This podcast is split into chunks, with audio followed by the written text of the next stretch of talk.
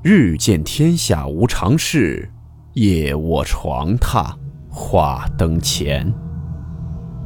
欢迎来到木鱼鬼话。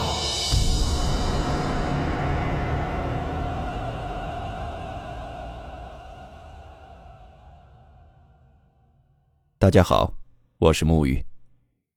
今天的故事来自网友阿豪投稿提供。故事名称：打右腿。温馨提示：本故事含有未经证实的内容和边缘化知识，部分内容超出普遍认知。如感到太过冲击自己的主观认知，请大家当做故事，理性收听。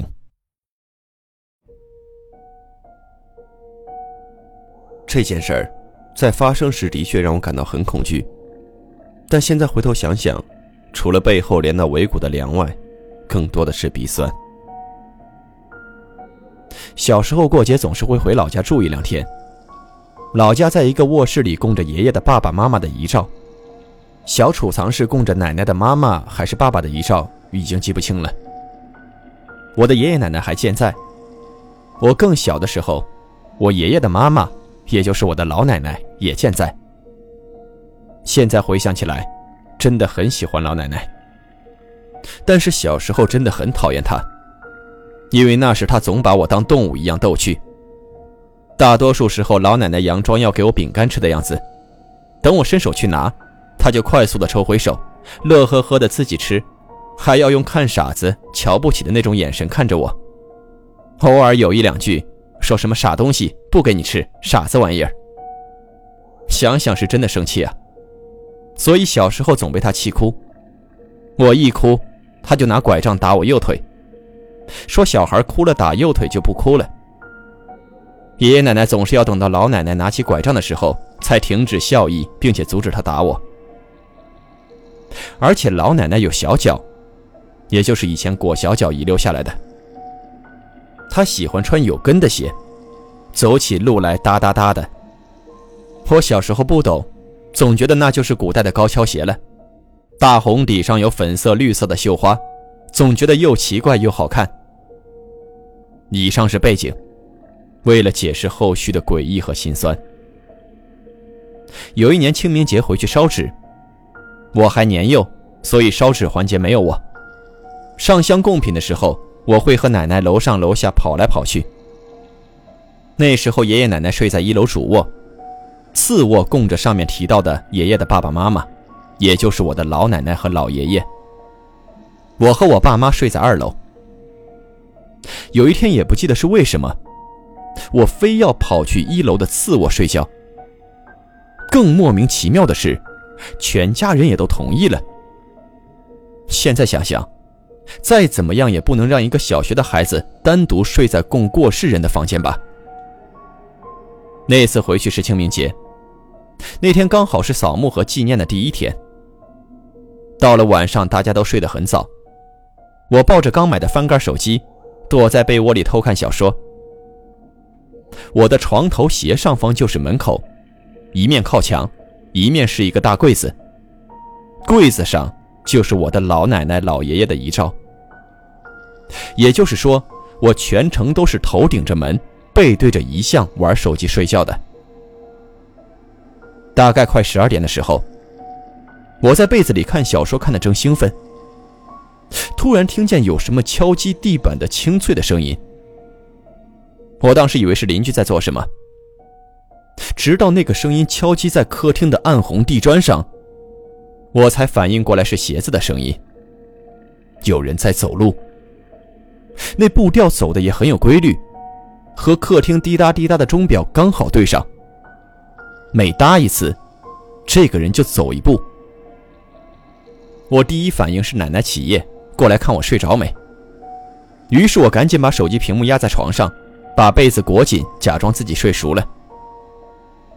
直到那个脚步声到我门口，我才反应过来，奶奶平时只穿拖鞋啊，她再怎么踩，也发不出高跟鞋似的声音吧。我从小就对灵异相关的事又爱又怕。看着鬼故事，晚上做噩梦的那种。而且是越怕越要看。这可能就是人菜瘾还大吧。所以当时我突然感觉全身毛孔都在紧缩，背部狠狠地绷紧了。那个脚步声到我床头时，我整个人都哭了出来。我记得很清楚，当时手心的汗把攥在手里的被罩都浸湿了。那个脚步声在我头顶停下不动了。当时的感觉我真的忘不掉，没有风也没有冷气，但是就能感觉到一股凉意从肩膀把我全身包裹。过了不知道多久，那个人又开始走，他在往我背后走。我当时心都提到嗓子眼了，感觉自己活不过今晚。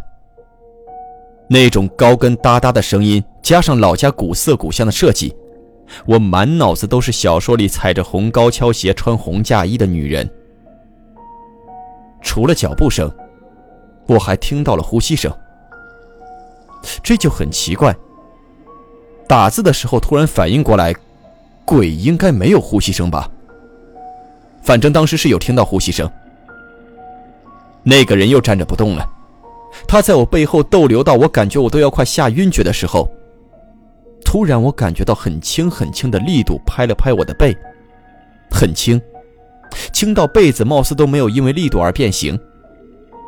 然后，那种凉气和那个似人非人的东西，在感官世界里就消失了。第二天早晨，我是在盖严的被子里硬等奶奶来叫我，我才起床的。起床后一点恐惧感都没有，我很镇静地问奶奶：“昨晚有没有来看我？”奶奶说没有后，我把事情发生的大概告诉了家人们。当时奶奶就哭出来了，跟我说是老人们来看我了。然后奶奶就去遗像面前，泪眼婆娑的用鸡毛掸子假装要打老爷爷老奶奶，抱怨问为什么要吓唬孩子。然后奶奶连忙拉着我去跪拜老爷爷老奶奶。我当时虽然满心不情愿，但还是照做了。我磕了三个头。但是在最后一个头磕完时，老奶奶生前欺负我的拐杖，啪的一声倒在了地上，而且正好砸在了我的右腿上。当时我的鼻子就酸了。就算是巧合，也是个让人动情的巧合吧。小时候觉得老人总欺负人，大一点就觉得他们是个老小孩的，和谁都不玩，就爱和我玩。虽然欺负我，但小时候每次等气哭我后，饼干都是在我嘴里的。看动画片时也是他和我笑得最欢。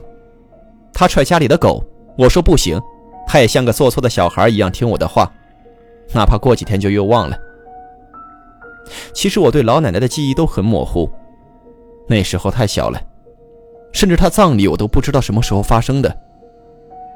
但是可能她的那份童真。永远保留在了我身上吧。他来看我看的也不只是我是我和他。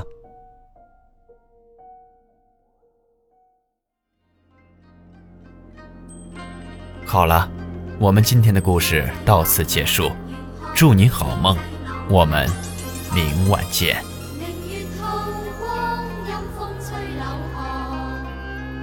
是泪怪爱